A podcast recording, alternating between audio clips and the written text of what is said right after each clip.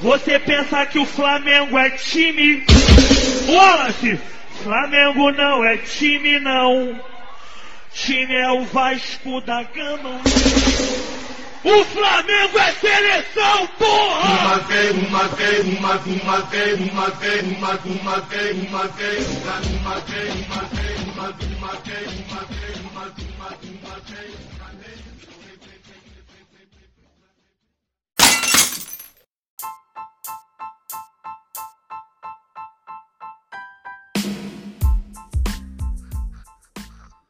Bom dia, boa tarde, boa noite, boa madrugada. E é nesse pique Wallace que começa o Pode Parangolé, o seu podcast diário para se informar bem, para escutar coisas bacanas, resenhar coisas legais sobre o nosso Mengão. Hoje, dia 12 de fevereiro, mais conhecido como Hoje é dia de Mengão. Hoje é dia de Mengão, hoje é dia de Maraca, Hoje é dia de tapete novo no Maraca, de véu de noiva. Véu de noiva que é descaprichado mais agora na hora de colocar. Então tem muita coisa, tem muita coisa, inclusive aqui. Não pode, Parangolé é um pode especial, né? Véspera de jogo, então muita coisa concentrada no jogo em si, no Flamengo, enfim, no futebol. Vamos lá que tem coisa bacana para rolar aqui no gramadinho tão verdinho, tão bacaninha quanto um novo gramado do Maracanã. Aqui no podcast do Parangolé. O Pode Parangolé, fique à vontade. Vamos lá, vamos bater essa bola gostosinha.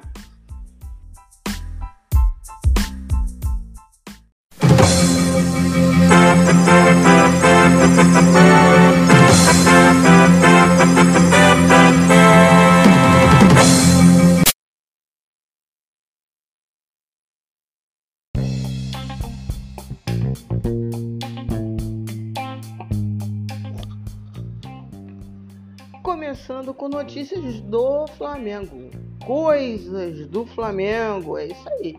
Mas aqui não tem, pode ficar tranquilo. O que eu falar tem alguma possibilidade boa de ser verdade. Não tem bait, não tem essa historinha para confundir a nação, não. Vamos lá, vamos falar sobre o que aconteceu, sobre o que foi notícia no dia de hoje, no dia 11, né? O que foi notícia do Flamengo que rolou nesse dia.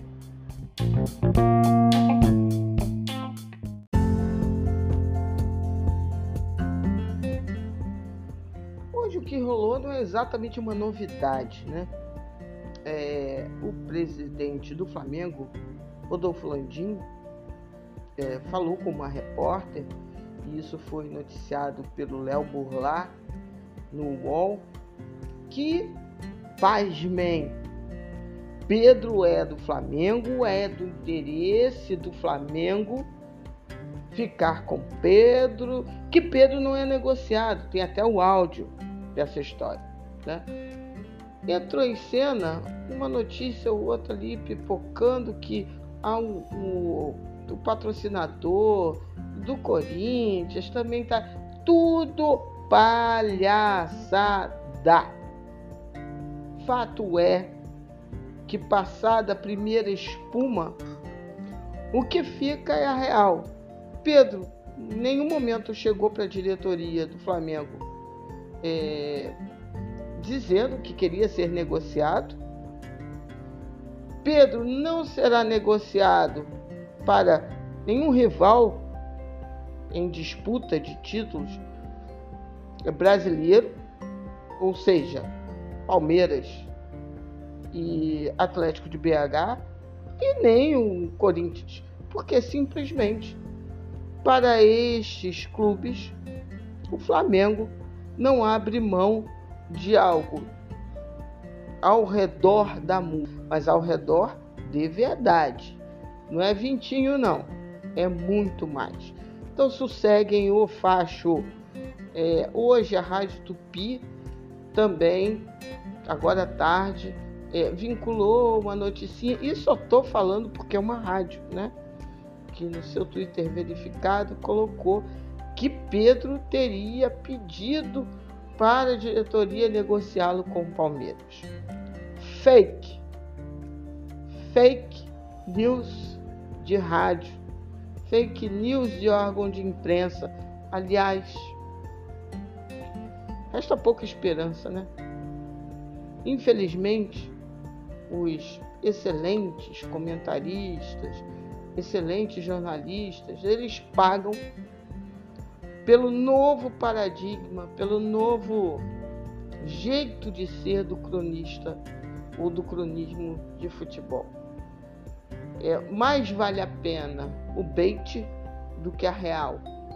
Porque não importa se será uma notícia real.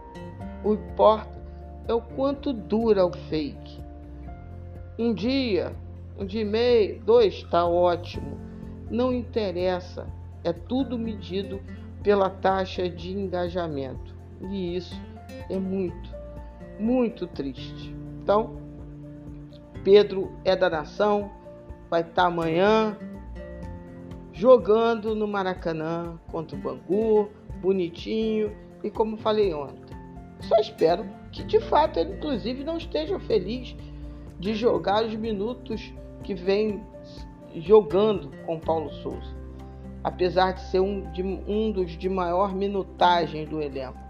Ele tem que treinar cada vez mais, se solidificar dentro dessa intenção de Paulo Souza de aproveitá-lo muito mais com Gabriel Barbosa do que ele já foi aproveitado no Flamengo. Então, não é exatamente uma notícia nova, é que isso já encheu o saco. A verdade é essa. Outra coisa que foi ventilado é uma notícia, mas que depois até vou falar com maior profundidade na numa resenha que Everton Ribeiro teria procurado, ou iria procurar, né? O cara colocou assim na, na notícia. Everton Ribeiro vai procurar Paulo Souza para dizer que não quer, né, que está desgostoso da vida de jogar lá pela esquerda. É um troço muito bizarro. Quer dizer que o Everton Ribeiro chegou pro cara, falou que ele ia fazer não faz nem o estilo de Everton Ribeiro deixar vazar esse tipo de pode falar um monte de coisa de Everton Ribeiro, se bem que não se pode falar muito não, mas se pode fazer algumas restrições, inclusive ao jeito dele de ser. Mais quieto, mais reservado, mais calado. Mas não se pode dizer que ele não seja uma pessoa e um jogador muito profissional, muito cioso das suas funções e responsabilidades. Então, é lamentável. É mais um capítulo da, da, coisa lamentável e isso partindo de portais do Flamengo. Tem, tem sites também que fazem parte do, do Twitter, da rede de sites do Twitter que também está começando a exagerar na história do bait. Né? Eu lamento por deveras. É realmente triste isso. A gente poderia ter uma rede, pelo menos a relacionada ao Flamengo, que se concentrasse mais em fazer coisas bacanas, reais, enfim, esse tipo de coisa. Mas parece que é, muitos também se renderam à história é, do bait news. Né? Então é uma categoria que está infestando, inclusive a, a parte, né, a chamada flatete. Lamento, lamento. Ah, não tem notícias sobre contratações confirmadas, né? É a mesma história de sempre, mesmíssima. O pessoal mais sério fala de pouquíssimos nomes, não fala de grandes volumes de contratação, fala o Neto, goleiro do Barcelona, e o Arthur Vidal, de fato, parece que eles vão ficar livres na janela de verão da Europa, meio do ano aqui, e obviamente que agora haverá até lá uma onda especulativa em torno desses dois nomes. Em especial do Vidal, né? Porque o Vidal é eterna contratação é, do Flamengo. O Vidal ele volta e meia faz carinhos em relação ao Flamengo. Então vai ser um nome muito, muito, muito, muito especulado até o meio do ano. Vamos ver. Continua um certo nível de, vamos dizer assim, de possibilidades em relação ao zagueiro Pablo, que parece que ainda tem pendências. Eu pensei que ele já tivesse totalmente ok, ok em relação ao último clube, mas parece que não. Mas Pablo é um nome que se eu é, ouvisse falar daqui a algumas semanas, eu não ficaria surpresa de ver Pablo sendo contratado pelo Flamengo. Em relação ao goleiro, é a história. Se contrata Santos, por exemplo, agora, não vem certamente, não vem Neto no meio do ano. Neto já é muito difícil de qualquer forma, mesmo que o Barcelona é, não vá contar com ele é, para a próxima temporada. É um goleiro que eu imagino que ainda tenha um bom mercado na Europa. E então, como é que vai ser isso? Né? É um, um, um goleiro que me agrada mais do que o próprio Santos. Então tem que, tem que pesar essas coisas todas antes de bater o martelo. Então, em termos de contratação, não tem nada muito claro. Imagino sim que mesmo até abril, que é quando fecha a janela, daqui a alguns dias, eu imagino que semana que vem talvez a gente veja é, um ou outro nome com mais clareza, com mais solidez.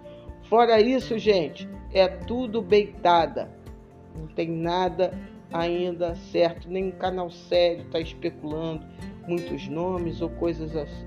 Muito pelo contrário, são todos muito cautelosos sobre as movimentações de mercado do Flamengo agora nessa primeira janela do ano. Vamos ver. O Pode Parangolé vai sempre acompanhar, ler, ver e pesar o que tem algum fundo de verdade e o que não passa de especulação só para fazer grana aí no bolso de outros, né? de outros. Aqui não. Aqui a gente tenta tratar o que é de verdade. Então, notícias fica por aqui, porque a gente só fala aquilo que tem alguma coisa a ver. Vamos seguindo.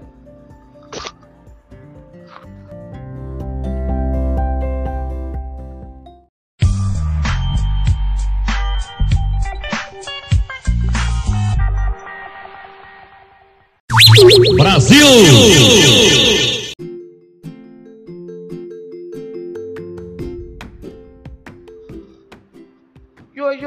convocação da seleção brasileira. Bom, Lília, esse assunto não é do Flamengo, é do Flamengo. Parece que não, mas é do Flamengo sim também. Porque Gabriel Barbosa, Gabi, Everton Ribeiro e Pedro, que foi especulado um pouco antes da, do anúncio de Tite, é, não foram convocados existia, existia um, um forte burburinho o PVC inclusive falou que ele poderia ser a surpresa na lista de Tite, mas não. Pasmem, senhores, quem foi é, convocado, por exemplo, causou surpresa, foi Arthur, ex-grêmio, que foi vendido para o Barcelona, mas está na Juventus. A Juventus contratou Arthur e ele tá lá, tá, vamos dizer assim, não tá mal, tá melhorando tal, mas é uma surpresa Arthur ser convocado e o Gerson, por exemplo, que vinha com regularidade sendo convocado, mesmo oscilando lá no Olympique, agora que Gerson tá voando, o bichinho não foi convocado. É umas coisinhas estranhas de Tite Não me estranha não convocação de Gabi e Everton. É, quer dizer, não me estranha em partes. É interessante que o mesmo PVC colocou assim como título é, continuando observações Pererê e preservando os estaduais. Ora, meu querido PVC, então o que importa? O Tite agora sobre preservar os estaduais. Ano passado ele conseguiu a proeza de tirar Gabi e Everton Ribeiro de metade do Campeonato Brasileiro. É um troço assim que eu, são coisas que eu não consigo entender na vida. Não consigo entender. Como um jornalista como o PVC faça esse tipo de coisa sem questionar, sem elaborar, como é que é, de saudando que Tite preservou os estaduais. Eu não sei exatamente como essas coisas acontecem. Eu sei que Gabi e Everton Ribeiro, e por favor, por favor, não me venham com historinha de que Everton Ribeiro não foi convocado porque estava jogando pela esquerda. Pelo amor de Deus, Tite convocou Everton Ribeiro ano passado N vezes e ele nem estava bem. Ele sabe muito bem o quanto Everton Ribeiro nesse momento pode render. Se não o convocou, não, não, é, fez por não confiar nesse momento no futebol de Everton Ribeiro. Igualmente com Gabriel.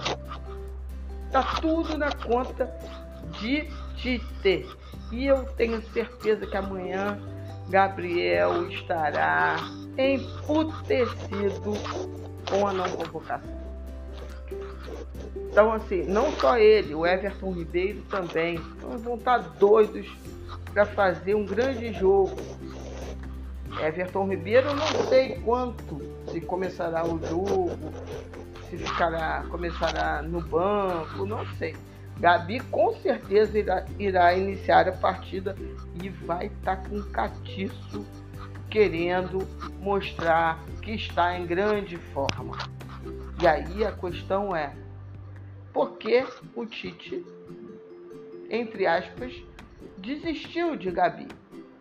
Ele, um jogador que estava nas listagens todas do ano passado, o que, que, mudou exatamente? Aí você olha o perfil dos convocados, ele colocou o Richardson, que não vem bem, assim como o time dele lá na Premier League.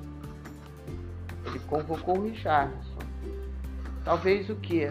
Para dar a Richardson uma, vamos dizer assim, uma moral, para dizer, ó, você ainda tá, porque eu imagino que na cabeça do Tite Richarlison e Gabi sejam mais ou menos, façam as mesmas funções que ele espera do campo. Imagino algo assim. Então vamos ver. Eu acho que Gabi ainda tem chance de ir para a Copa do Mundo. Não acredito em Everton Ribeiro. Gabi, eu ainda acredito. E Pedro, ele não convoca porque ele não quer. Simples assim. Ele prefere o Matheus Cunha é isso. Então, essa, esse plazinho, essa palhinha sobre Flamengo e a convocação da seleção brasileira no dia de hoje. Não vou dar aqui a listagem porque imagino que não, me, não interessa muito a galera, né? É mais ou menos os de sempre na defesa. Como eu falei, Arthur entra, sai Gerson, Vini foi convocado. Enfim, é isso aí, Brasil!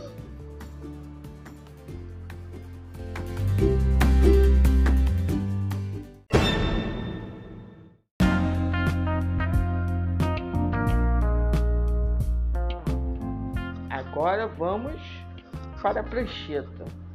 Aqui no Pode Parangolé vai ter sempre uma prancheta com alguém que analisa futebol, que estuda futebol, que está antenado com o que está acontecendo de futebol.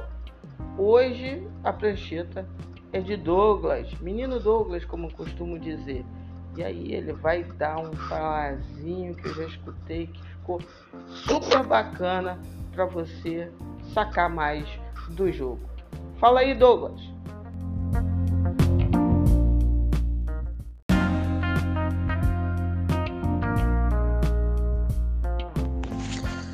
Salve pessoal, é... hoje eu queria trazer a ideia né, que na literatura é muito abordada e acho que dentro do, de uma linguagem né, mais utilizada nas transmissões, né, dentro do, do, do que a gente chama de mainstream, né, que seria né, as transmissões para o público no geral, uma terminologia que é pouco utilizada, que é o tal do meio espaço. E aí, para a gente falar de meio espaço, a gente tem que falar de outros dois espaços que são mais comuns, né? Que são o corredor central e o corredor lateral. A gente pode dividir o campo é, de uma forma horizontal, né? A gente pensa no campo em fatias, em linhas, é, em é, três regiões específicas, né? Essas três regiões podem ser divididas em é, dentro do campo né, em seis espaços. A gente tem os o que, que seriam os corredores laterais? A distância entre a linha de fundo, né, a linha da linha de fundo, e mais ou menos a entrada é, da grande área. E aí, tanto do lado né, esquerdo, né, na verdade para cima e para baixo, certo? E aí o corredor central seria uma faixa, né, obviamente, no centro do campo. E o meio espaço, o que, que seria? O espaço entre o corredor central e a linha de fundo. Se a gente for pensar que o corredor central teria mais ou menos a, a, a grossura, né? A, a distância de duas, né? Dois, os dois corredores laterais, né? Para você gerar, os meios espaço seriam né, as linhas entre as duas linhas, né? Entre o corredor central e o corredor lateral. E a ideia da utilização do meu espaço, né, principalmente falando sobre jogo de posição, que eu acho que é da onde que surgiu né, essa terminologia, tem a ver com que essa região normalmente a gente chama ela de um espaço vital. Por que, que ela é um espaço vital? Porque é uma região no qual é, sofre ação, né? Tanto dos zagueiros quanto dos meios. Quando alguém recebe naquela posição, é, tanto os zagueiros podem subir em cima do, do, do, do, atacante que esteja na posição, quanto os volantes, porque é uma zona no qual atrai no mínimo quatro jogadores, né? Os dois zagueiros que estão ali na frente, né? Do, do, do opositor e os dois meias que podem eventualmente estar atrás numa linha de quatro, por exemplo. Se você tiver num, num, num, período escalonado, né, que a gente chama que são diagonais de cobertura, que você tem um na frente do outro, essa relação é, pode ser reduzida.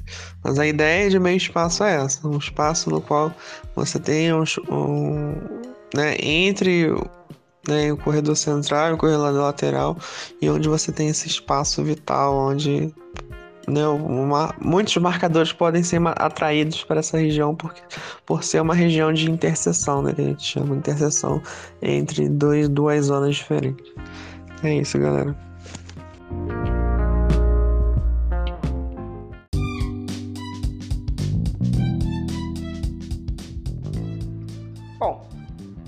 Depois da prancheta do Douglas falando sobre uma, um, um aspecto do jogo em si, do futebol, eu vou falar um pouquinho sobre o nosso Flamengo especificamente.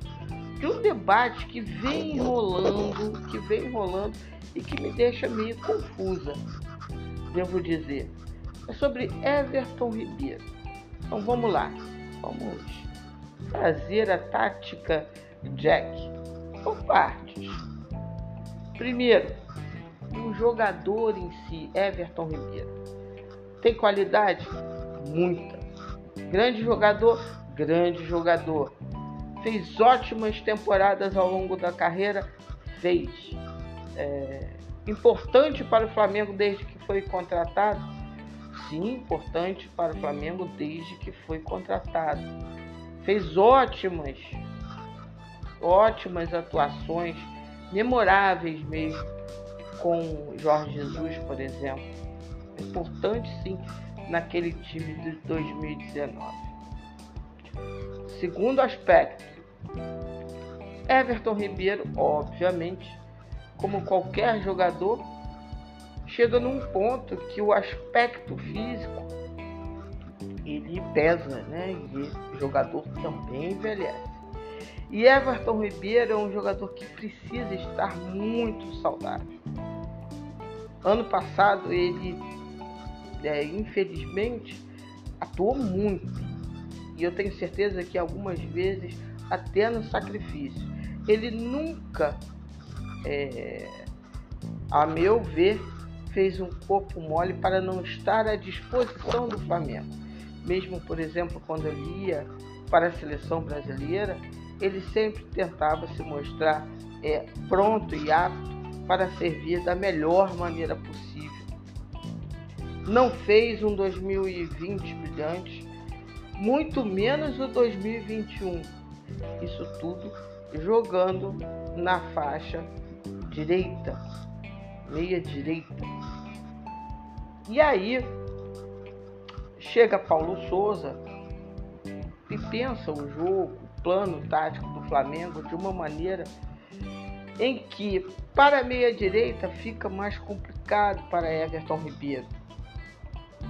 Demandam um esforço, inclusive, que não sei se ele é capaz mais. E aí Paulo Souza escolhe a direita para que se tenha um ala. E na esquerda ele faz outro tipo, vamos dizer assim, de escolha técnica e dá a Everton Ribeiro a oportunidade de se reinventar. Ele que já atuou por ali logo no início da carreira, ele atuando pela esquerda, seu pé dominante também é o esquerdo, ele faz às vezes de ala, fez alguns bons jogos até. Contra o Vasco já não foi tão bem, mas não diria que foi um fracasso pela esquerda não. E aí muita gente, tanto da imprensa quanto alguns torcedores, para minha grande surpresa, especialmente entre a torcida do Flamengo, vem reclamando muito do técnico Paulo Souza porque ele está destruindo Everton Ribeiro.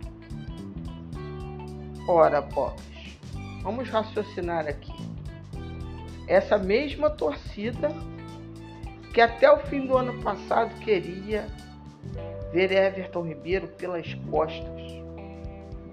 A torcida que chamava Everton Ribeiro de ex-jogador em atividade Agora diz que quem está prejudicando o nível de jogo de Everton Ribeiro é o técnico Paulo Souza com a sua escolha.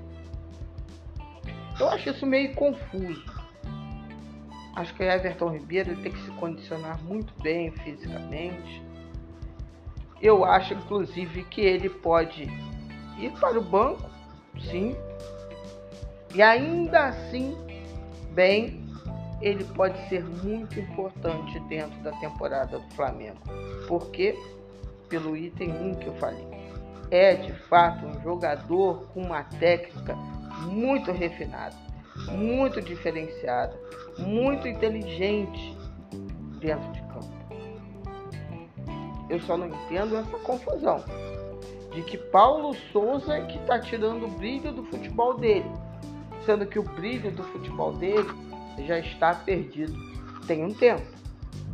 O que se tenta, ou o que se deseja, ou o que eu é, quero muito que aconteça é que de fato ele recupere um nível de jogo, um nível de regularidade de bons jogos que há muito tempo está perdido. Hoje, na convocação, ele não apareceu que é uma outra coisa interessante também, porque vão dizer que Everton Ribeiro não foi convocado porque está atuando de ala esquerda. O que é uma falácia, o que é uma mentira, o que é uma tentativa de confusão da mídia em relação ao Paulo Souza. Aqueles que falarem, né?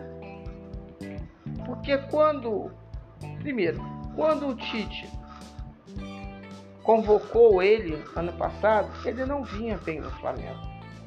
Mas realizou até boas jornadas na seleção brasileira. Inclusive porque fazia algumas atribuições, tinha algumas funções diferentes na seleção em relação ao Flamengo. Retornava ao Flamengo e não mantinha esse nível de jogo. Segundo ponto em relação à convocação, Tite é, diz que que importa é o conhecimento dele em relação ao jogador. Ora, ninguém pode reclamar da minutagem de Everton Ribeiro, que em todas essas últimas tantas temporadas, excetuando-se o seu primeiro ano, talvez, sempre foi um jogador muito utilizado no Flamengo, titularíssimo com todos os treinadores. Então, não tem nenhuma relação entre ele estar hoje iniciando essa temporada com Paulo Souza na ala esquerda com a não convocação dele por parte do Tite. Tomara que Everton Ribeiro recupere o seu nível. E aí, quem sabe, talvez Paulo Souza reserve mais momentos dele em campo. Mas eu acho que com o passar do tempo, a possibilidade dele perder até a ala esquerda é grande. Mas aí ele não vai para a direita não. Ele vai para o banco. Lázaro está ali, no calcanhar dele. Jovem, reinventado e de bom nível técnico. Lógico que sem compará-lo com o nível de Everton Ribeiro. E volto a afirmar, pode ser muito importante, estando bem.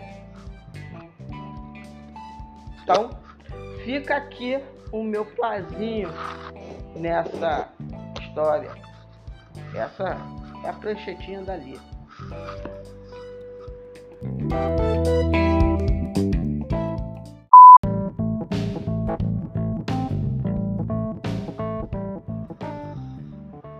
é dia de Mengão. Hoje é dia de Mengão, não vai ter café dali. O tempo vai ser para falar sobre o jogo em si. O jogo, na verdade, em termos de tabela, Flamengo e Bangu no Maracanã é 19h30, sold out. Flamengo, é, a torcida do Flamengo já esgotou todos os ingressos. É, o jogo em si, para o campeonato, não vale muita coisa em termos de pontuação. Flamengo já garantiu o vice-campeonato. Ponto. Agora, isso não quer dizer que não vale nada. Vale. Vale em termos de moral, de ânimo, justamente porque a torcida do Flamengo já deu a cartinha. É dia de reencontro, de reenergizar essa química fundamental entre torcida e o time. Maracanã vai ter um gramado novo, que é um reforço, já falei isso aqui e volto a dizer, é um reforço para o nosso time. O Felipe Luiz, na resenha do craque que eu postei aqui ontem, é, falava sobre isso, falou sobre isso. Então, é um jogo revestido de, é daqueles jogos que não valem nada, mas que valem muita coisa. Flamengo fazer uma boa atuação, uma atuação segura. Vai ser no horário que não é aquele calor escaldante. Possivelmente amanhã a própria temperatura média no Rio de Janeiro, a tendência é ser um pouquinho mais baixa do que o forno que vem apresentando nas últimas semanas. Então, as condições para um bom jogo do Flamengo são dadas. A tendência é que Paulo Souza venha com o time caprichado. Lógico, também ainda seguindo o manejo da preparação, o manejo da minutagem, porém não é jogo para se ir meia boca. O fato é que pouco depende de quem vai entrar em campo. Esse time do Flamengo tem condições de fazer um bom jogo e está devedor, tendo em vista o que aconteceu em Flamengo e Vasco. As informações poucas que se tem, porque na verdade só se fala muito em escalação no próprio dia de jogo. Alguns jornalistas têm até tido um certo grau de acerto, mas o que se tem é que talvez Paulo Souza comece com Thiago Maia e João Gomes na volância.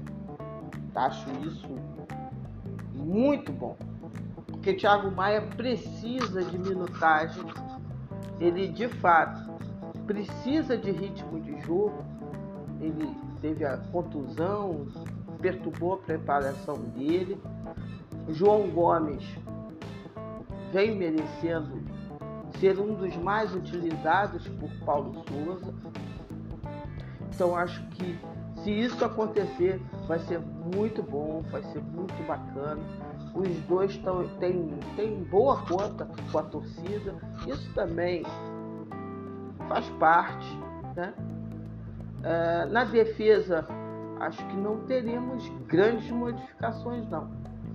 Mas talvez, quem sabe, Gustavo Henrique também brode, porque ele acabou saindo do time muito discretamente, parecia que foi só uma decisão técnica. Não, ele também teve um problema, teve que passar por um processo de recuperação, mas está aí. Vamos ver se ele será utilizado. Na ala direita, entre, entre é, Rodinei e Mateuzinho, eu vejo a possibilidade de Mateuzinho começar. Gente, é apenas, meramente, totalmente palpite. Palpite olhando a mensagem, olhando o contexto do jogo, o que, que pode acontecer.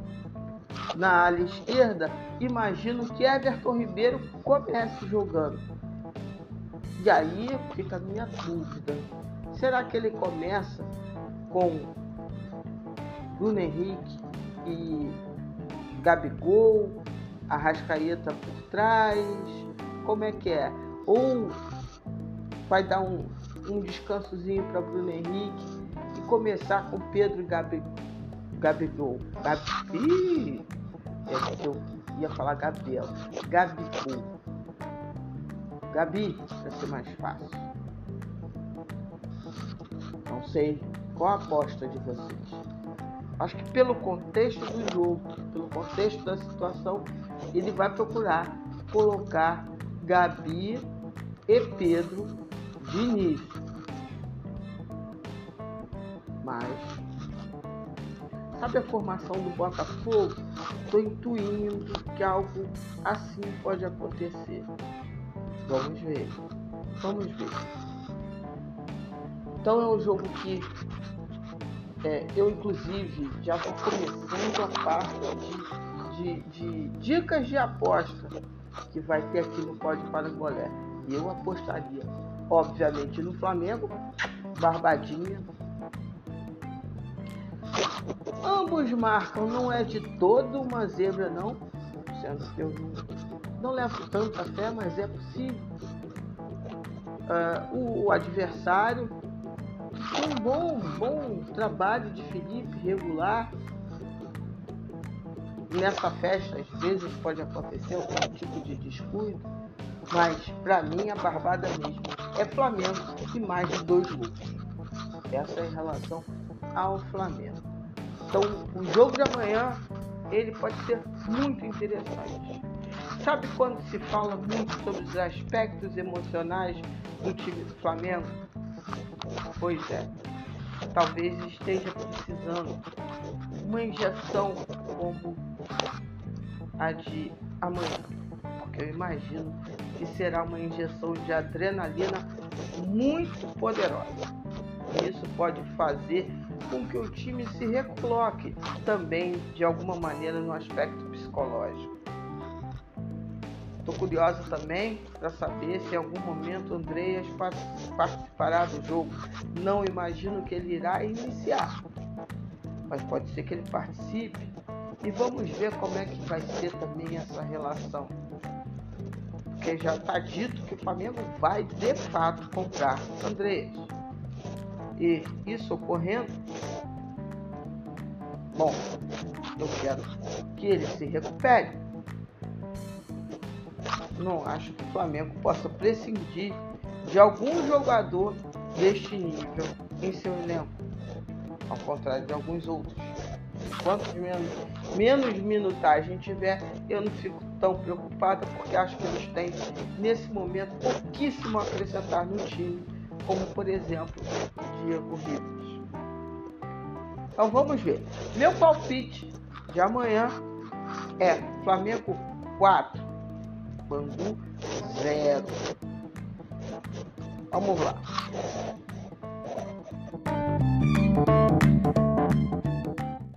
Caralho, o maluco é brabo.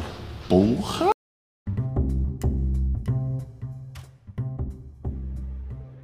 Agora, os palpites do Tática Didática, do pessoal lá do Tática Didática, que tem o apoio de Bet10. O bookmaker do pessoal lá do Tática Didática, como eu sei que o pessoal gosta de uma fezinha, resolvi colocar é, nos pode parangolés que vão ao ar hum, de sexta para sábado, vai ter também aqui em parceria com o Tática Didática estas dicas. Vamos começar bem devagarzinho. Flamengo e Bangu, ambos marcam. Eu já tinha até falado sobre isso. Ou mais de dois gols e meio. Eu acho que o mais de dois gols e meio é melhor do que ambos marcam. Mas tá aqui. E, obviamente, vitória do Flamengo. Palmeiras e Santos me mandaram Palmeiras seco. Cruzeiro e Pouso Alegre, Cruzeiro e Democrata de Governador Valadares versus Atlético de Belo Horizonte. O Atlético ganha e por mais de dois gols. Então fica aí ah, os palpites do pessoal lá do Tática Didática e eles utilizam o Bet 10. Tá legal? O Bet 10 paga na hora, isso eu sei. Menino Matheus já me explicou tudo direitinho. Tá legal? Então, palpites do Pode Parangolé fechado por hoje.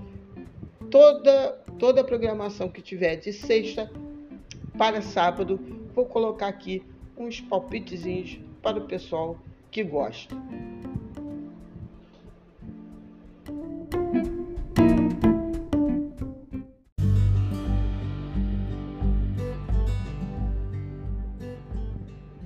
E fica por aqui o Pod Parangolé diário com seu show de notícia, de resenha, de futebol e cada semana, cada dia vou colocando quadrinho novo, coisas interessantes aqui para a nação rubro-negra.